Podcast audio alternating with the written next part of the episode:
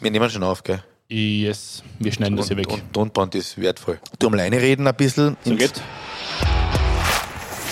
Ich bin, ich bin aus, ich, ich höre mich nicht. Ich höre mich nicht. Ich hör, hör, hör, hör mich nicht. Jetzt hörst du. Das höre ich mich gut. Letzte Folge, der weiße Hai, Helmut Reichel. Diese Folge gleich zwei Besucher bei uns. Aber das wichtigste, der wichtigste Besucher sitzt mir schräg gegenüber. Martin Quendler, Sportchef der kleinen Zeitung. Servus. Servus, Stefan. Jäger. um dich auch vorzustellen. Du machst das absichtlich. Richtig. Reden wir aber nicht über uns, zwar reden wir über unsere zwei Gäste. Das wäre gut, dass wir nicht über uns reden. Praktischerweise braucht man sich nur einen Nachnamen merken, nämlich, Lanzinger. genau, der eine, Benjamin Lanzinger, hat eine Breakout-Season beim VSV gehabt. Absolut. Der andere, Günther Lanzinger, hat ungefähr 23 Breakout-Seasons beim VSV gehabt, weil er hat sonst bei keinem anderen Verein gespielt. Stimmt. Grüß euch, schön, dass ihr bei uns seid. Hallo. Danke für die Einladung. Burschen, fangen wir mal an, über die letzte Saison reden. Wir haben mit dem Helmut Reichel Folge vor euch kurz geredet, wie wichtig der VSV eigentlich für Kärnten ist und für das österreichische Eishockey und wie wichtig das ist, dass der VSV einmal weitergekommen ist, in die Playoff gekommen ist. Ihr habt euch super geschlagen, waren paar richtig gute Partien dabei. Vielleicht reden wir mal kurz über die vergangene Saison. Wie war das eigentlich? Mit einem starken John Hughes, mit einer starken Truppen, wie man viel auch früher gekannt hat. Ja, ich glaube, wie du sagst, wir waren eine, eine starke offensive Truppe mit, was glaube ich, attraktives Eishockey geboten hat, immer High-Scoring-Games. Ich glaube, die, die Fans sind immer gern in die Halle gekommen, um sich das anzuschauen. Und das hat sich, glaube ich, in die Playoffs gegen Leibach hat man das gesehen. Das war ein Spektakel. Ja, leider war im Halbfinale Schluss, aber ich glaube, durch die Champions League-Teilnahme, glaube ich, können wir zufrieden sein. Es war wirklich eine großartige Saison aus der Ferne betrachtet, weil Corona ist natürlich auch in der Eishalle unterwegs gewesen im Anfang der Saison. Aber der Start war jetzt nicht so optimal, oder bei euch? Es hat, äh, ihr habt ein bisschen gestruggelt und dann ist, Gestruggelt. ja, Denglisch, oder? Schwierigkeiten gehabt am Anfang. Aber ihr habt ein bisschen gestruggelt und dann habt ihr plötzlich den Rhythmus gefunden. Wie viel? Neun Partien in Folge gewonnen oder acht Partien in Folge gewonnen. Dann einen richtigen Lauf gestartet. Wie kann man sich das erklären, wie das zustande gekommen ist? Ich glaube, ja, wir haben einen, schweren Spielplan gehabt. Wir waren in den ersten 14 Tagen gleich zweimal in Fehawa, da wo sowieso schwer zum Gewinnen ist. Und ich glaube, das hat uns ein bisschen den Start verhaut, aber danach sind wir immer besser ins Spiel gekommen und natürlich mit der Siegesserie einmal, glaube ich, acht Spiele und einmal, weiß nicht, da ist zehn oder so nach unserer Corona-Pause. Das hat uns in der Tabelle sehr weit vorgehauen und das war, glaube ich, ein großer Teil von unserer Platzierung. Da hat es ja eine Situation gegeben, Stefan wird jetzt gleich schmunzeln anfangen, aber die Derbys, die sind jetzt in dieser Saison jetzt nicht so nach Wunsch verlaufen, wenn man das so, so sagen darf. Lanzinger Senior, wie hast du das aus der Ferne miterlebt, Derbys so zu verlieren? Ja, das war natürlich heuer mäßig. Eigentlich waren wir chancenlos in Wirklichkeit gegen KC. Andererseits war das nachher gut. Nach den Derbys, glaube ich, sind sie ein bisschen näher zusammengerückt und haben dann immer wieder Serien gestartet und echt gut gespielt. Aber eben, um ganz vor zu kommen, musst du gegen eine Mannschaft wie Klagenfurt natürlich die Kleinigkeiten richtig machen und ja, das werden sie vielleicht nächstes Jahr oder hoffentlich nächstes Jahr machen. Jetzt muss man kurz dazwischen reingrätschen, weil die Derbys, die Lanzinger Junior, also Benjamin Lanzinger bis jetzt gespielt hat und die Derbys, die der Senior gespielt haben, das waren schon andere Nummern. Ich meine, Du egal, du anderes Eishockey? egal mit wem wir reden, Lanzinger, sorry, aber jetzt so leicht lassen wir die nicht davor. Was war denn früher eigentlich ein Derby? Weil ich, ich habe noch mit die Katzler geredet und da sind in Wirklichkeit die Fetzen geflogen. Naja, klar, früher war ja ganz anders. Es waren ein Haufen Klagenfurter beim KC im Line-Up und ein Haufen vieler bei uns. Und dann ist rund gegangen natürlich und nicht immer nur Eishockey, gell. Es waren sehr oft alle am Eis. Was auch interessant Hab's grüß war. Gott gesagt, wahrscheinlich ganz höflich Grüß zueinander. Gott gesagt, ja, des Öfteren. Und ja, war immer Action. Und natürlich hat sich das ein bisschen geändert, gell, aber ja, früher waren die Derbys heiß umkämpft. Hättet, hättet ihr euch das so gefallen lassen? Ich meine, nichts gegen die Benji, aber dass ihr dann so Schuss kriegt, Naja, wenn man, wir haben auch öfter genug Schuss gekriegt, aber wenn man Schuss kriegt, dann, dann hat zumindest der Gegner weggekriegt. Benji, wie hast du das erlebt? Äh, Die Derbys waren natürlich nicht so prickelnd da. Was man dann auch mitkriegt von den Fans her, ist natürlich auch ein Reibebaum, sagt man mal, oder? Ja, ich glaube, wir waren, glaube ich, in jedem Derby chancenlos, außer in an, das haben wir gewonnen, aber da hat der KC, muss man sagen. Kann ich das nochmal kurz hören, bitte? Was hast du gesagt? Wie war das Wort? Ja, das, das, das bleibt so. Das werde ich auch mal sagen und nie wieder hoffentlich. Du bist so ein Zindler, Stefan, das ist brutal. Ja, aber ich glaube, wie gesagt, nach dieser 9-1-Niederlage sind wir so richtig in Fahrt gekommen und sind als Mannschaft zusammengerückt und haben da, glaube ich, eh danach gleich mal diese Siegesserie gestartet.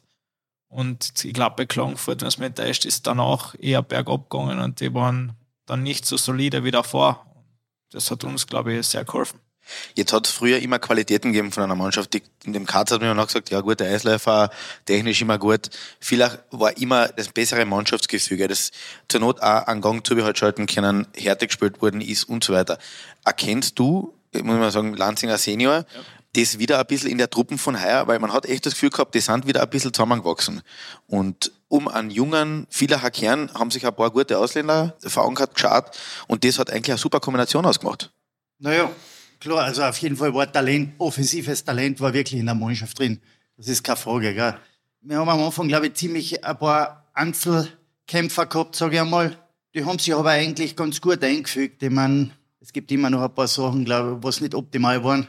Sonst hätten sie jetzt noch spielen. Aber prinzipiell haben sie sich gut ins Mannschaftsgefüge eingefügt und es war eigentlich eine gute Saison.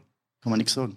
Hast du das auch so mitgekriegt? Ich meine, von Erzählungen her, du wirst ja wahrscheinlich mit dem Vater daheim reden über das Eishockey, dass du jetzt die da wieder gesehen hast in so einer Mannschaft, die jetzt so wie früher es war, so wie viele Fans es erfordern, VSV wie früher?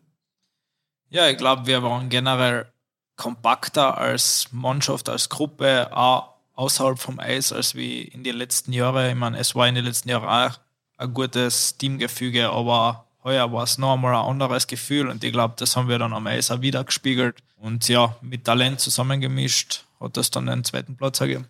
Jetzt muss man fairerweise auch ansagen, wie Lanzinger Senior beim VSV gespielt hat, habt ihr gespielt mit vier Ausländer, fünf, sechs, wahrscheinlich der in der, in, in, in, in der, in der. Am Anfang haben wir ja alle drei, vier Ausländer gehabt und eben sehr viele eigene Leute. Gell? Und jetzt, das, das merkst du auch in Villach, muss man fairerweise sagen, es sehr gute Ausländer, Johnny Hughes, unglaublich, Kosmachak, unglaublicher Spieler.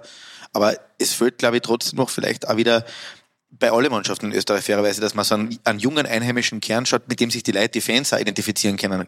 Weil an Lanzinge und an Krompe, ich meine, das war, ihr wart wie verheiratet in Wirklichkeit. Euch hat jeder gekannt, ihr habt wahrscheinlich nicht mal über die Straßen gehen nicht können. Nicht wie verheiratet, sondern ich glaube, das war so eine Zweitehe, so im Hintergrund, oder? Ja, weit weg war man nicht, gell? Wie viele Jahre habt ihr eigentlich zusammen gespielt? 23 Jahre? 24 Jahre? Sowas in der Richtung, oder? Nachwuchs und 21 Jahre, glaube ich, bei der ersten und davor halt den Nachwuchs, ja. Gute 25 Jahre wären es gewesen. Unglaublich, oder? Also unpackbar. Aber die Kernfrage bringt mich trotzdem zu dem Druck. Fällt es ein bisschen auch heutzutage in den, in den Mannschaften, und das gilt den Katz, VSV, aber generell in einheimischen Mannschaften, der einheimische Kern von Spielern? Weil ihr wart fast alles nur Einheimische in Wirklichkeit. Naja, klar. Ich meine, das ist natürlich der Ausländerregelung äh, geschuldet. Gell? Bei zwölf Ausländern bleibt nicht viel übrig für Österreicher. Und das ist natürlich ein Problem in ganz Österreich, nicht jetzt viele oder Klagenfurt immer, wobei Klagenfurt ja viele Österreicher hat, Top-Österreicher hat, mit Salzburg natürlich die besten Österreicher zu haben. Und der Weg ist ja nicht schlecht. Ja, aber die anderen Mannschaften ist natürlich ein Problem. Wenn du zwölf Ausländer hast, sind einmal zwei Sturmlinien mit Ausländern besetzt und dann bleibt hinten immer viel äh, für die Österreicher übrig, ja, von der Eiszeit. Ja. Das war ja, glaube ich, ist ein bisschen in der Zeit oder so Ende deiner Karriere ist es so passiert, das dann auf einmal die Legionärsflug eingesetzt hat, oder? In, die, ja, in klar, ja, Liga. absolut. Dann ist das Bosman-Urteil da gekommen ja. mit EU-Ausländer und dann hat das seinen Weg genommen. Und auf einmal jeder hat einen englischen oder italienischen Pass gehabt von den Kanadiern. Und ja, und dann haben wir, haben wir ja auch schon gehabt. Auf einmal, haben, auf einmal haben alle ihre Großeltern in Italien entdeckt und so weiter. Nicht? Gegeben, wo wir mir fünf Spieler die was gespielt haben, hm. waren, das waren fünf Nationalteamspieler und der Rest waren auch nur irgendeine Ausländer. Gell? Eben, ist ja schon in die falsche Richtung gegangen. Reden wir, reden wir kurz über die, über die aktuellen Ausländer. Wie sind die Jungs? Wie, wie sind die vom Typ her? Sind das Leute, mit denen man gerade haben kann? Sind das Führungsfiguren? Weil das muss man schon sagen. Früher, und da reden wir jetzt 10, 20 Jahre zurück, hat es bei vier oder fünf Ausländer gegeben, aber die waren meistens top. Die haben auch die Liga dominiert. Okay, das gibt's in der Form nicht mehr. Wie sind die aktuellen? Mit dem Johnny Hughes, habe ich mir persönlich sagen lassen, kann man ein bisschen Spaß haben. Ja, absolut. Na, es ist jeder super Charakter mit Cosma Chuck Hughes, die da nur umblödeln. Also ist immer lustig in der Kabine. die anderen Routiniers wie Jocelyn, der spielt schon ewig Eishockey gefühlt, ist ein super Kerl, mit dem kannst du super reden und die anderen, alles gute Charaktere, oder mit dem Krastenberg Carlsen, die sind ein bisschen jünger noch so, kommen näher zu meinem Alter, ist natürlich super zum Reden mit denen. Also von den her, vom Charakterlichen, gibt es da keinen, was irgendwie negativ aufgefallen ist. Eins muss man fairerweise sagen, die Ausländer, die viele immer gehabt hat, das waren schon auch Charaktere. Die haben auch zu der Mannschaft passen müssen. Also gesellig, hat der Gerd Bohaska damals, glaube ich, gesagt. Richtig. Aber da waren auch die, die Goalies dementsprechend gesellig, finde ich, oder? Also mit dem Gerd Bohaska. Ja, die haben, alle, die haben alle dazu gepasst. Ja, haben einen Haufen Gesellige gehabt. Früher war es sehr einfacher, gesellig zu sein. Da sind wir, haben wir unsere Platzerlang gehabt, ein Nachtenspiel und da Wo waren die? Wo waren die? Ich weiß nicht, ob es das überhaupt Gibt's die gibt. überhaupt das, noch? Das Flaschel war ja Treffpunkt nach jedem Spiel. Das war ja geräuschenvoll, die ganze Mannschaft drüben und dann ist diskutiert worden und, und ausgetauscht. Diskutiert, man muss dazu sagen, ich habe es jetzt nicht gesehen, beim Wort diskutieren hat er kurz geblinzelt, der Lanze. Ja, ja immer. Auf jeden Fall. Die, was dabei waren, wissen, was ich meine. Richtig. Benjamin Lanzinger, wie schwer ist es mit dem Namen Lanzinger in Villach durch die Gegend zu laufen, am, am Leiberle hinten rauf? Weil die Erwartungshaltung ist einfach, der Vater war einer der besten einheimischen Spieler, wenn nicht einer der, also einmal sicher einer der besten Villacher und einer der besten österreichischen Eishockeyspieler. Ist das Druck? Ist das Pflicht? Ist das vielleicht sogar manchmal ein Bonus? Ich würde jetzt gar nichts von allen sagen. Mir ist, ich muss sagen, ich mache mir da keinen großen Kopf. Ich mache meinen Weg. Natürlich erst im Nachwuchs hast du das eher gehört, ein paar Stimmen von außen. Ja, das ist der Sohn von denen, deswegen spielt da eine Jahrgang her auf oder irgendwas. Aber auf das brauchst du eh nicht hören. Im Endeffekt hat der Trainer die Entscheidung und in ein Profiteam kommst du, glaube ich, nicht gleich, weil du einen Namen hast, sondern auch, weil die eine spielen musst. Wie hast du das wahrgenommen als Papa? Lernen was Gescheites, spiel nicht Eishockey. Naja, das ist nicht anders gegangen. Das ist schon mit drei Jahren in der Kabine umgekupft und dann natürlich mein Schläger in der Hand gehabt. Aber es hat sich so entwickelt und er hat das am Eis eigentlich immer in, in alle Jahrgänge, was er gehabt hat, hat er am Eis gezeigt, dass es keine Diskussionen gegeben hat über das eigentlich. Hast du die jemals eingemischt? Also auch in, irgendein Trainer haben wir gesagt, hey, pass auf, schau mal. Na, macht eh keinen Sinn, außerdem war es nicht notwendig. Ich meine, er hat sehr viele richtige Entscheidungen getroffen und die Trainer haben ja erfreut mit ihm gehabt. Normalerweise ist es ja so, dass Söhne, und ich habe ja selber einen, der irgendwo beim Eishockey umhupft, entweder ganz gleich werden wie ihre Eltern oder ganz anders. Wie ist bei euch? Schwer zum sagen. Also ich kann nur von den anderen Mitspielern sagen, am Eis sagen sie, sind wir ziemlich ähnlich, überhaupt heuer, weil viele Tore, weil die viele Tore im Slot geschossen haben, haben sie gesagt, ja, das war wie damals Kaspitz und Lanzinger.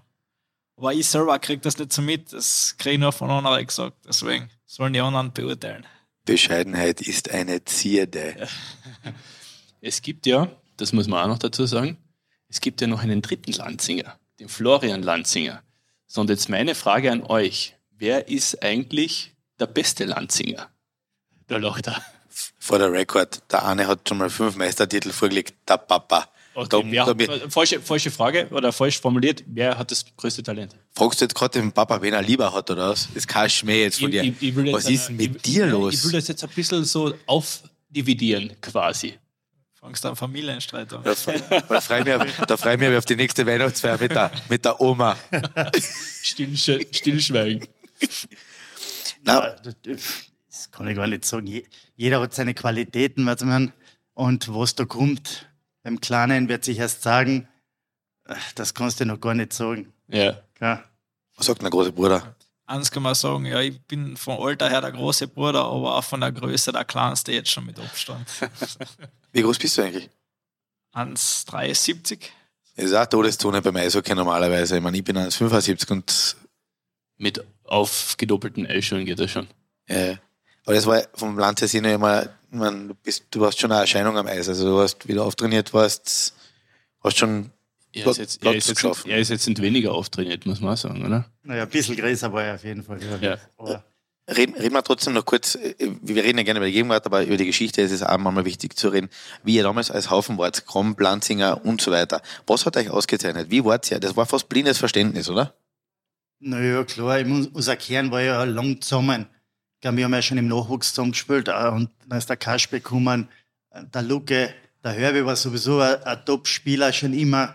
Und wenn man so viel Top-Österreicher gehabt, Top-Filler gehabt, das war ja einfach. Oder vorher war ja der Raf, wo mir reingerutscht sein, war der alte Raf, der, der Fuzzi, die waren ja damals zu seiner Zeit auch top körperlich, haben immer trainiert, von denen haben wir viel gelernt. Speziell vom Training und von den Sachen. Gell? Vielleicht was anderes. Ist da jetzt, fällt da jetzt ein bisschen eine Generation zwischendurch, weil man hat schon gemerkt, dass irgendwie das Interesse am Eishockey zwischendurch nachgelassen hat. Aber der Sport ist teuer, das muss man einfach sagen. Haben wir geredet, schon mit anderen. Aber das Eishockey zwischendurch so ein, ein bisschen ein Loch in ein Loch gefallen ist, vor allem was die Einheimischen angeht. Weil es fällt auch bei anderen Vereinen eine ganze Generation fast. Na, absolut. Aber ich weiß nicht, ob das teuer ist. Es gibt einfach viele andere Möglichkeiten jetzt. Abgesehen vom Sport, Sportmöglichkeiten natürlich auch genug. Plus, äh, jetzt ist es vielleicht wie früher. Du kannst jetzt weggehen. Der, was ein bisschen was kann im Nachwuchs, der geht gleich Schweden oder Kanada oder in die Akademien, die ziehen die Leute ab. Und natürlich haben die Vereine alle Probleme dann. Dann hast du auf einmal zu wenig Spieler, die ganzen Guten gehen weg, bleibt nicht mehr viel übrig. Die Dropout-Quote ist sowieso bei der, wenn du 16 wärst, einmal mit der Schule relativ hoch. Und da ist, ist sicher ein großes Problem im Eishockey. War das für dich nie ein Thema? Wollte gerade fragen. Ausland? Na, eigentlich nicht wirklich, weil da ich schon mit 16, glaube ich, so eine Pläne geschnuppert habe in die Kampfmannschaft, damals, wo der Holst noch Trainer war. Habe ich sogar gespielt ein bisschen, weil sehr viele Verletzte auch waren. Dann haben sie mir eigentlich gleich in der Kampfmannschaft aufgenommen und gesagt, ja, du trainierst da, du spielst du 20 und wenn wir die brauchen, kriegst du deine Einsätze in der ersten. Und damit war das Thema eigentlich für mich erledigt und bin da geblieben. Wie hast du die erste Partie gespielt in der ersten überhaupt? Weil das vergisst du normalerweise auch nie mehr, oder? Erste Liga-Partie war, glaube ich, gegen Graz. Da habe ich zwei Shifts gekriegt, glaube ich, ganz zum Schluss, weil wir so, waren wir vier, fünf ans hinten. Da habe ich noch zwei, drei Shifts gekriegt. Das war es noch, aber. Und das erste Tor? Erste Profi-Tor war gegen Innsbruck. Habe ich mit Christoph Krom zusammengespielt. Da. Postladuro Junior. Postladuro, ja. er er hat es mal aufgelegt, Jane. Ich habe da nur noch ins leere Tor einschießen müssen. Ja. Tut es weh, dass der junge Krob, der Christoph, nicht mehr bei euch ist? Ja, so als Freund. Ich meine, das war jetzt doch so eine Connection wie, wie bei den Vätern, oder? Ja, wir verstehen uns so sehr gut. Wir trainieren im Sommer zusammen, verbringen sehr viel Zeit, wenn er da ist. Da war schon schade zum Segen, dass er dann weg vom Villach geht. Aber ja, es ist auch lustig, gegen ihn spielen, da haben wir immer Gaude davon danach. Also von dem her passt das auch. Der Stefan hat es am Anfang des Podcasts erwähnt, du bist heuer explodiert. Also, wenn man jetzt die rein die Statistik hernimmt. Wie kann man sich das erklären? Du hast da ja wirklich jetzt ein paar Jahre schwer getan und heuer ist anscheinend der Knoten geplatzt. Wie ist das passiert? Ich glaube, ich habe heuer einfach mehr Vertrauen generell vom Verein und vom Trainer gekriegt. Ich habe nur in der dritten Linie eigentlich gespielt mit mehr Offensivleit, habe Eiszeit im Powerplay gekriegt. Dann glaube ich, kommen die Punkte auch ein bisschen von allein. Machst, berührst dort das Scheiben, kriegst dann Assist, dort spielen da gute Mitspieler einen guten Pass, und den was dann natürlich reinhauen auch musst. Aber generell das ganze Jahr ist ziemlich gut, glaube ich, für mich gelaufen. Und ja, ich hoffe, dass es die nächsten Jahre auch so läuft. Wenn man jetzt auf die gesamte Organisation des VSV liegt, du hast es ja hautnah miterlebt. Ich rede jetzt von Papa Lanzinger. ich muss das immer so erwähnen. Du hast es ja hautnah miterlebt, wie sich das alles verändert hat, diese ganzen Strukturen. Die letzten zehn Jahre, da war ja doch einiges in Bewegung. Das Eishockey ist, man muss einfach sagen, das Eishockey ist viel professioneller geworden, auch die Organisation dahinter.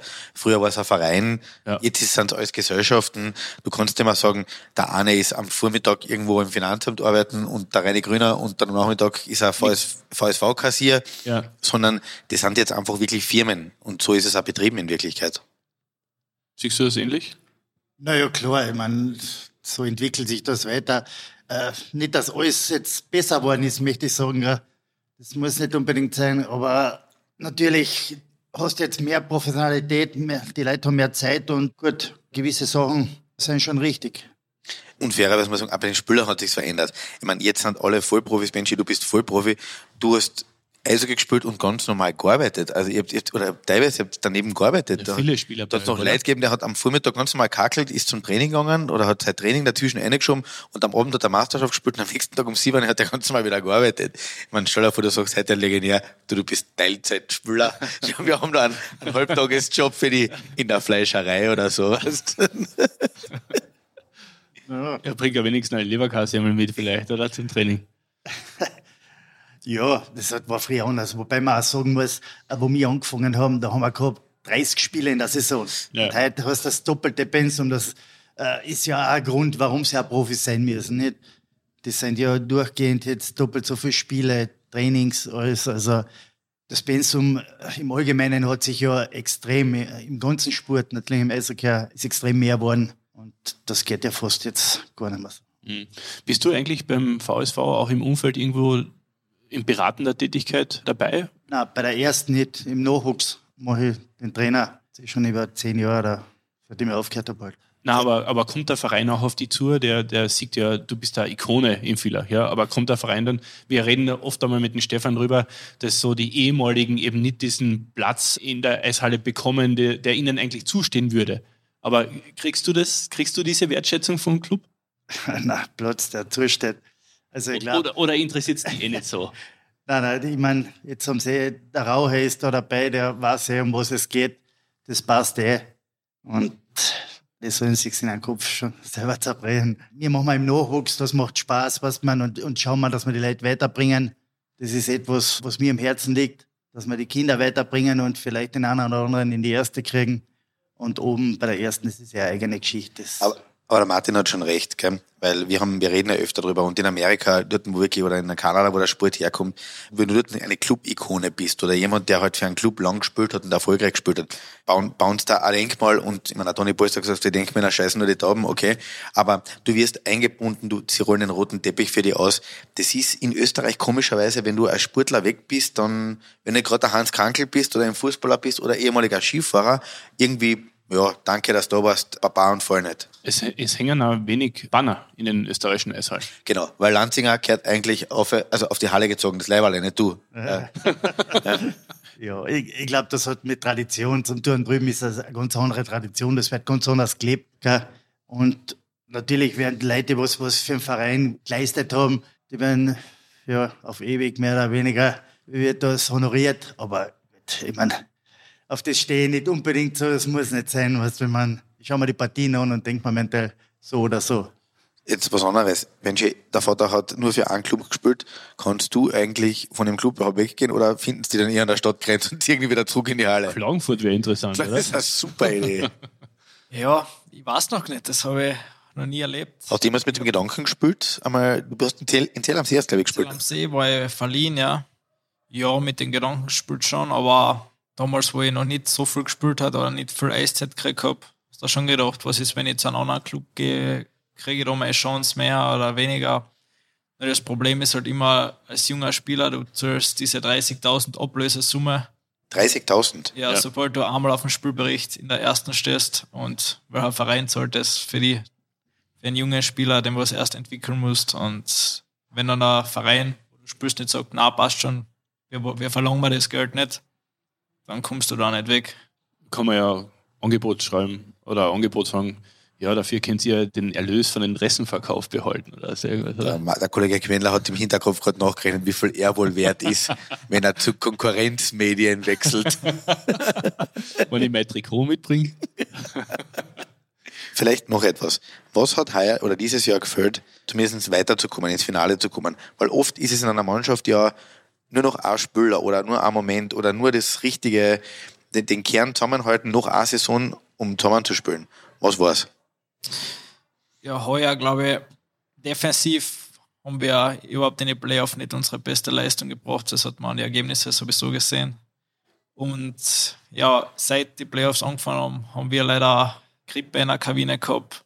Es war jeder angeschlagen oder hat auch teilweise nicht gespielt. Jeder hat mit Krankheit gespielt und ich glaube, da hat man zum Schluss auch gemerkt, dass die Energie nicht so da ist, dass viele Leute angeschlagen waren. Und ja, das, das letzte Quäntchen etwas hat gefällt, glaube ich. Es war natürlich davor sieben Spiele und dann wartet Feher ist natürlich ein, ein Brocken, ne, der ja, vorne liegt. Überhaupt der, der Rhythmus, du spielst jeden zweiten Tag, dann spielen wir Spiel sieben, gewinnen das und dann hast du ja, du spielst in zwei Tagen, in zwei Tagen wieder. wieder ja. Nächstes Jahr, wir haben mal gedacht, wir kriegen zwei Tage frei und dann startet das wieder, dass wir ein bisschen regenerieren können. Das war nicht der Fall und ich glaube, das hat schon sehr an den Kräften gezerrt. Jetzt ist Rob Down in Villach ja schon ein bisschen länger da. Äh, welchen Einfluss hat der Trainer, dass du jetzt wieder so ein bisschen Kontinuität reinkriegst? Ja, ich glaube, er ist ein, ja, sehr Taktikfuchs eigentlich. Wir haben auch sehr viel System bei ihm. Aber deswegen glaube ich auch, dass am Anfang der Saison noch nicht so gelaufen ist, weil wir halt noch nicht genau gewusst haben, wo fährt der hin, wo der in der Defensive ja, aber das hat sich dann stabilisiert, glaube ich. Und ja, er ist kein schlechter Trainer und wir haben ihn ja nächstes Jahr dann auch wieder und schauen, was da rauskommt. Hat er, ich meine, Exit-Meetings haben stattgefunden. Was hat er mit dir geredet? Wo, wo hat er die Hebel angesetzt oder was hat er dir vielleicht versprochen? Nein, er hat nur gesagt, ja, die Saison war ein sehr guter von mir und ich soll darauf aufbauen, mir im Sommer bei meinen Schwächen verbessern probieren.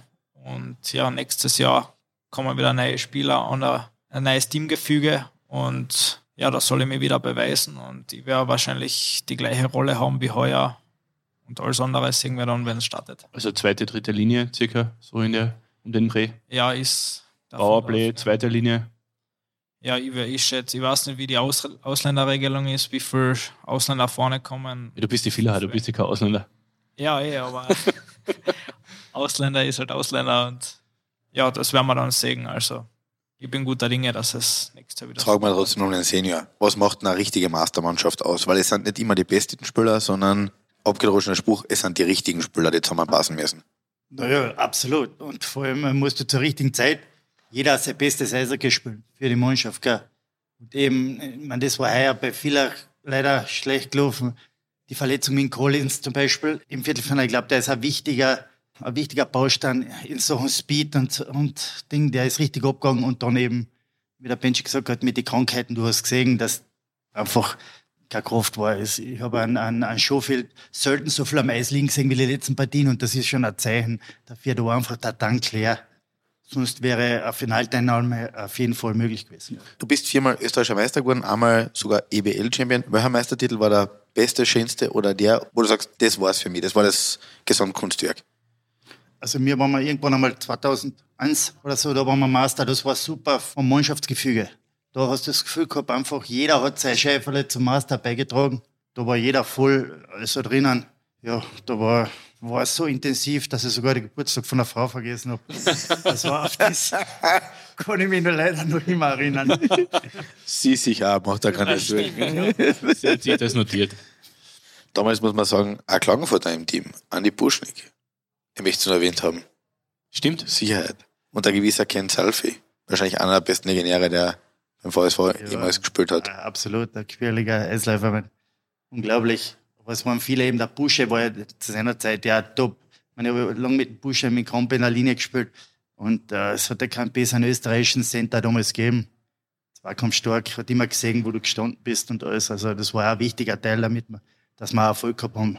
Es war jetzt nicht nur, wo wir vielleicht einmal vom Villach mal kurz weggehen, du warst ja nicht nur in Villach eine Ikone, sondern auch im Nationalteam. Du hast im Nationalteam ja auch gescored, hast eingeschlagen.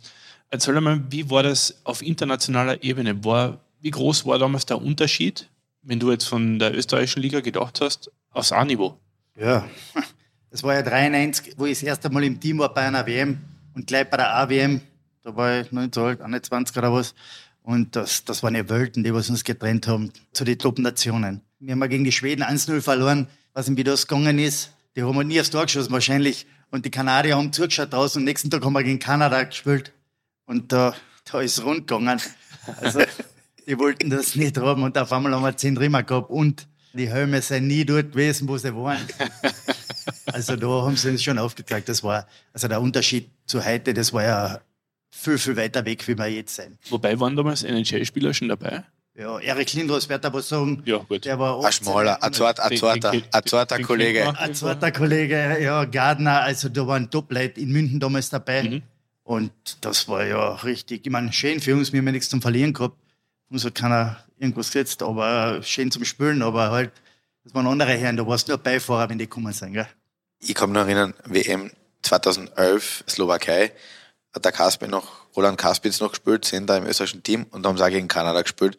Und der Kollege Kaspitz, der ja nicht unbedingt dafür bekannt ist, dass er sehr gern die Scheiben hergeben hat, hat hinterm Tor auf A-WM-Niveau vielleicht eine halbe Sekunde zu viel die Scheiben gehalten.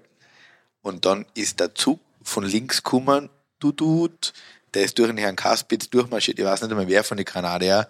Es waren so viele.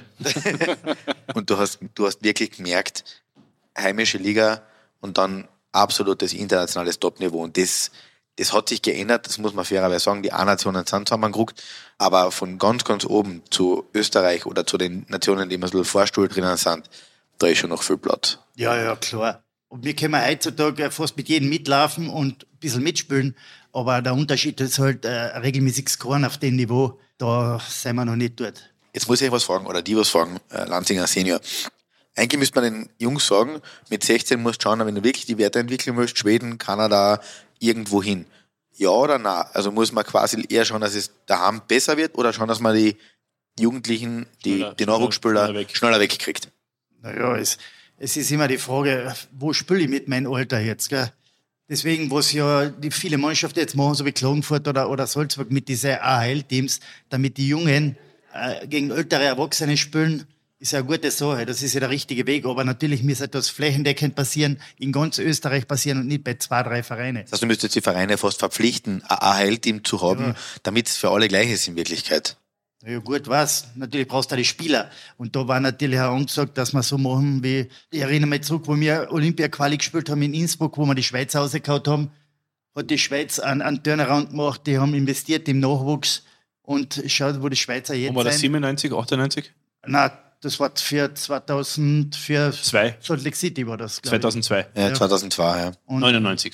und da, ja, irgendwann da haben wir, glaube ich, ja, auf jeden Fall ist die Richtung jetzt von Österreich und Schweiz in die falsche Richtung. Also Schweizer sind schwer nach oben gegangen, die sind Top-Nation und wir sind wir jetzt unten, oder unten, wir sind wir halt stehen geblieben. Ja. Und da war vielleicht angesagt, dass wir auch irgendwas in die Richtung eher schauen. Aber das Wo, geht nicht von wobei, heute auf morgen. wobei in der Schweiz ist ja so, da ist ein anderes Potenzial dahinter, finanzielles Potenzial dahinter. Und vielleicht sollte man sich da äh, wegorientieren an den Schweizer Modell, sondern was denn da vielleicht das dänische Modell hernehmen. Wenn man jetzt dann betrachtet, dänische Spieler schlagen sich auch durch, haben irgendwelche Abkommen mit der schwedischen Liga oder so. Da kommen auch regelmäßig Spieler außer, haben ungefähr gleich so viele Nur mit dem Geld ist es nicht zu erklären in der Schweiz. Das muss man Ja, fairerweise sagen. ja. Die, die haben konsequent immer auch mit we weniger Ausländer gespielt. Und dort haben die Schweizer, also die mit Schweizer Pass oder halt die mit Pass-Schweizer gehandelt werden, Lizenz-Schweizer. Lizenzschweizer, haben halt einen Vorzug gekriegt. Weil das ist schon ein Unterschied, ob du heutzutage mit 15 oder 16 Einheimische spielst und vier richtig gute Legionäre dazu tust, oder ob du halt mit fünf oder sechs Einheimische spielst und den Rest auffüllst. Weil eins muss man sagen, früher war ein Legionär in der heimischen Liga war top. Der war nicht irgendwie acht Punkte oder zehn Punkte oder zwölf Punkte, der hat richtig, das waren, das waren Charaktere und Personen und das fällt heuer. Ja, die Schon. hast du auch damals günstiger gekriegt. Mittlerweile kriegst du die Top-Legionäre, glaube ich, die in der Schweiz äh, gehandelt werden. Die kriegst du nicht mehr um, um, da, um einen 30er, 40er. Aber wenn wir uns den, wenn den Benji anschauen, wie viele in seinem Alter, 21 jetzt, glaube ich, 22. 22, Entschuldigung, wie viele gute in Österreich gibt es in Wirklichkeit, die wirklich bei ihrem Verein regelmäßig spielen und Powerplay spielen und so weiter? Wir brauchen nur den Benji fragen, wie viel von seinen Jahrgang haben aufgehört.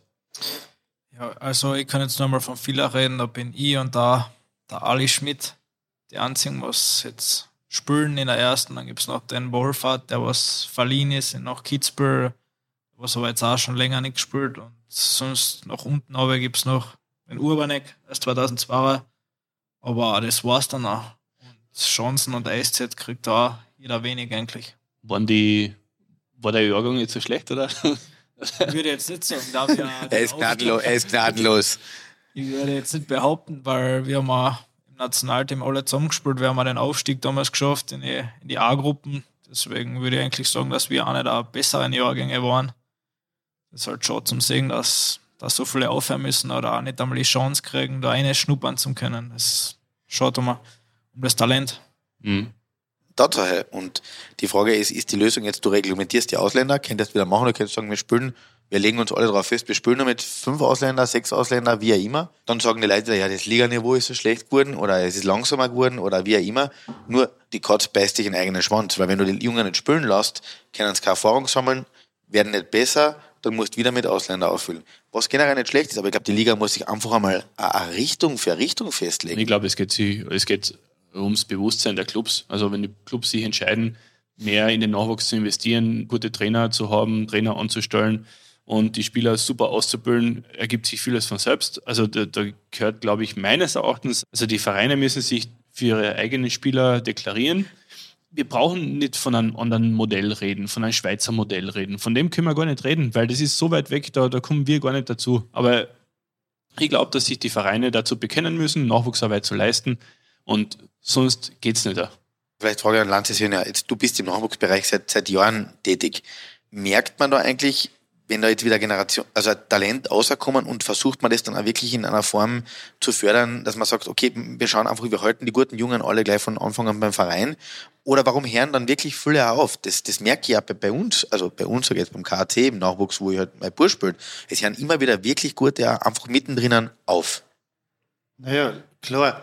Ich meine, wir versuchen schon, die einzige Möglichkeit, was wir haben, unsere Top-Talente einfach aufzuschirmen in im nächsten Jahrgang, damit sie gegen Ältere spielen und da gefordert werden, damit wir sie so besser machen. Da wir keine Alpsmannschaft haben und so, ist das eigentlich die einzige Möglichkeit, was wir haben. Aber natürlich in ganz Österreich hast du das Problem, dass Leute aufhören. Ich glaube einfach, schon im Nachwuchs ist der Umfang von Training, vom Zeitaufwand wirklich sehr viel. So viel haben wir früher nicht einmal mit der ersten trainiert, was jetzt der Nachwuchs hat. Und da kommt dazu, die Schulen sind nicht wirklich äh, flexibel. Ja, es haben wenige Vereine Kooperationen mit Schulen, die wirklich funktionieren. Das funktioniert sicher in Schweden oder in die anderen Länder, in die Top-Nationen viel besser wie in Österreich. Ich glaube, das ist ein großer Teil, dass einfach die Leute dann schulisch oder mit der Arbeit, da kommen sie in ein Alter, jetzt müssen sie sich entscheiden. Und das ist nicht so einfach. Da fängt der Ding weg. Ein Großteil der Spieler weg. Und natürlich auch die, die Möglichkeiten, Trainings, die Eiszeiten. Wann kann ich trainieren? Und natürlich flächendeckend. Jetzt arbeitet vielleicht im Nachwuchs, jetzt Klagenfurt macht eine gute Arbeit, Salzburg, aber für ganz Österreich ist einfach zu wenig. Du brauchst auch, ich meine, im ganz Vorarlberg, die spielen kaum in einer österreichischen Liga mit. Ich meine, ein paar spielen in der Schweiz, das ist okay, aber trotzdem als Österreich, wenn du aus Österreich weiterkommen willst, musst du gute österreichische Nachwuchsligen haben, dass die sich pushen und sich dann steigern. Mhm. Und es wird auch eine Reform der Nachwuchsligen überlegt, also auf ungerade Jahrgänge, gerade Jahrgänge. Wie siehst du das? Naja, meine persönliche Meinung ist, ich weiß nicht, ob das ein Spieler besser macht, ob ich jetzt U17 oder U18 spiele. Keine Ahnung. Die Frage ist, was ich damit bezwecken. Ich weiß es jetzt nicht. Das Einzige, was mir vorstellen kann, wenn ich U17 mache, dass alle U20 haben müssen dann, weil es haben ja viele Mannschaften, die was jetzt eine Alpsmannschaft haben, dann wieder K20. So voll das U20, die haben ganz wenige Mannschaften, wo jetzt gute Spiele hast. Deswegen haben wir mir heuer zum Beispiel in der Kärntner Liga mitgespielt, was ich wirklich äh, gefunden habe, das hat den Jungs wirklich was gebracht. Wobei das Niveau in der Kärntner Liga ja wirklich nicht so nein, schlecht nein, nicht, ist. Nicht nur wegen Niveau. Also nicht, nicht so wie damals, als der Stefan in der Kärntner Liga gespielt hat oder ich, sondern das ist schon ein bisschen gestiegen. du hast genau zwei Partien in der Kärntner Liga, vielleicht bleibt man da beim Kern der Realität. Ja, aber das waren du warst gute un Partien. unfit und man hat dich wieder aussortiert. Danke. Ja. Ich habe mein Bestes gegeben, okay? Das Beste war nicht gut genug. Ich weiß. ja, aber das hilft den Jungen auf jeden Fall gegen Erwachsene spielen. Das ist das Beste, was wir zurzeit machen können. Nämlich Erfahrung sammeln in Wirklichkeit und schauen, dass sie wirklich viele Partien in die Viers kriegen. Wir sind gerade ein bisschen auch beim Thema Nationalteam gewesen. Die Vorbereitung für die Weltmeisterschaft hat begonnen. Ich habe jetzt nirgendwo den Namen Lanzinger gelesen auf irgendeinem Kaderblatt. Warum nicht? Ja, das ist eine gute Frage. Das darfst du nicht mich fragen. Nein. Das heißt, ich muss mich da an den Teamchef wenden, sozusagen. Ja, genau, dazu kann ich sonst nichts sagen. Aber es sind jetzt keine persönlichen Gründe oder Verletzungsgründe, dass du jetzt nicht fürs Nationalteam Verfügung, Nein, zur Verfügung stehen willst? Also gar nicht. Wir haben einmal im November wäre ich einberufen gewesen. Da habe ich wegen schulischen Gründen absagen müssen, aber zurzeit habe ich noch nichts gehört. Ihr seid erst uh, vor einer ja, kurzen Zeit ausgeschieden, also vielleicht. Vielleicht kommt, steckt die Einladung noch in der Post. Vielleicht kommt die, vielleicht hat die Post Verspätung gehabt, oder? Ja, ist möglich, ja. Wir wollen das Vater-Sohn-Geschichte nicht auf die Spitze treiben, aber ich weiß nicht, wie viel du deinem Sohn geraten hast. Als Spieler, als Mensch und so weiter. Aber wenn es einen Tipp gibt, den sich junge Eishockeyspieler beherzigen, nach allem dem, was du erlebt hast im Eishockey, was war das? Ich glaube, es gibt kein Mittelrezept. Du musst hart arbeiten, du musst jeden Tag sagen, ich will's. Ich meine, das, das tun die Kanadier zum Beispiel, die gehen jeden Tag aufs Eis und, und fetzen und geben 100 Prozent, weil sie wissen, äh, da hinten stehen ein paar Leute und wenn ich das nicht tue, und unsere müssen auch nicht jammern über irgendeinen, sondern mach's besser, gib alles, was du hast und wenn du das wirklich willst, mehr kannst du nicht machen. Würdest du den Papa Er, er traut sich jetzt nichts sagen. Nein, wir, das würde ich komplett unterschreiben. Nein. Ja, überhaupt als junger Spieler, die viel getrauen, auch wenn höher aufspielst, hart trainieren und ja, wenn du es willst, glaube ich, kannst du es dann auch schaffen. Ja, der Sommer ist bald vorbei, hoffentlich nicht, nein, aber wenn du auf den Herbst blickst, was hast du dir mit dem VSV vorgenommen oder was habt ihr euch schon vorgenommen? Kann man das schon sagen? Ist es zu früh? Ist schwierig zu sagen, aber nach dem Abschluss heuer würde ich sagen, natürlich Halbfinale und nach oben hin ist hoffentlich alles möglich. Und auch in der Champions League, wissen noch nicht die Gegner oder irgendwas, aber es ist sehr interessante Erfahrung und da werden wir auch schauen, gegen wen wir kommen und so weit wie möglich probieren kommen. Dann und hoffentlich sind wieder mehr Fans auch in der Eishalle. Also das war jetzt zum Schluss dann doch ein bisschen ein Thema, oder? Also es war zwar ein Playoff, Halbfinale, kannst du dir erinnern, dass da die Halle nicht ausverkauft gewesen wäre zu deiner Zeit? Ja, freilich war das ein bisschen komisch. Ich, ich glaube, ich meine, das war Leibach und Feherber waren vielleicht nicht die attraktivsten äh, Gegner von, vom Namen Stimmt. her. Hundertprozentig, ja. Aber, obwohl es ja gute Mannschaften waren, aber halt, es ist halt, was der, und, und es ist halt nicht Wien oder Salzburg ja, oder. Da war sicher ein bisschen der KAC. Oder, oder der Städtekampf gewesen. KC war, ja, hätte man KC nehmen sollen, dann hätte man sicher voll gehabt. Ihr hättet die Wahl gehabt. Ich weiß. Aber das hätte mir auch nicht getraut. Also das. Was man, was man trotzdem merkt, ist, und das merkst du nach zwei Jahren jetzt Pause mit ohne Zuschauer oder halt nur halb volle Hallen, die Leute wollen wieder was erleben. Genau. Ich habe selten so eine gute Stimmung erlebt wie in der Stadthalle bei den ersten Spielen, wo wieder die volle Kapazität erlaubt war. Vielleicht noch ganz kurz, das muss komisch gewesen sein, erst vor einer leeren Halle zu spielen, wo du warst, du spielst jetzt nicht für die Galerie, für die sprichwörtliche und dann auf einmal ist wieder, ist wieder richtig was dahinter, oder? Ja, das ist ein brutaler Unterschied. Wo wir das erste Mal wieder mit, mit Fans gespielt haben und überhaupt mit vollem Haus, du denkst da, das ist unglaublich halt. Das kannst du gar nicht beschreiben. Du kriegst Gänsehaut, wenn du aufs Eis laufst. Genau so ist es halt, wenn du mit Kanne spielst, denkst du, bin ich gerade beim Training oder was passiert da, wenn du beim Aufwärmen bist. Denkst du, ja, die Match stressen, dann ist ja Partie. Aber ich hoffe, das ist jetzt vorbei und die Leute können wieder in die Halle. Das hoffen wir. Das hoffen wir auch. Dass es dabei bleibt.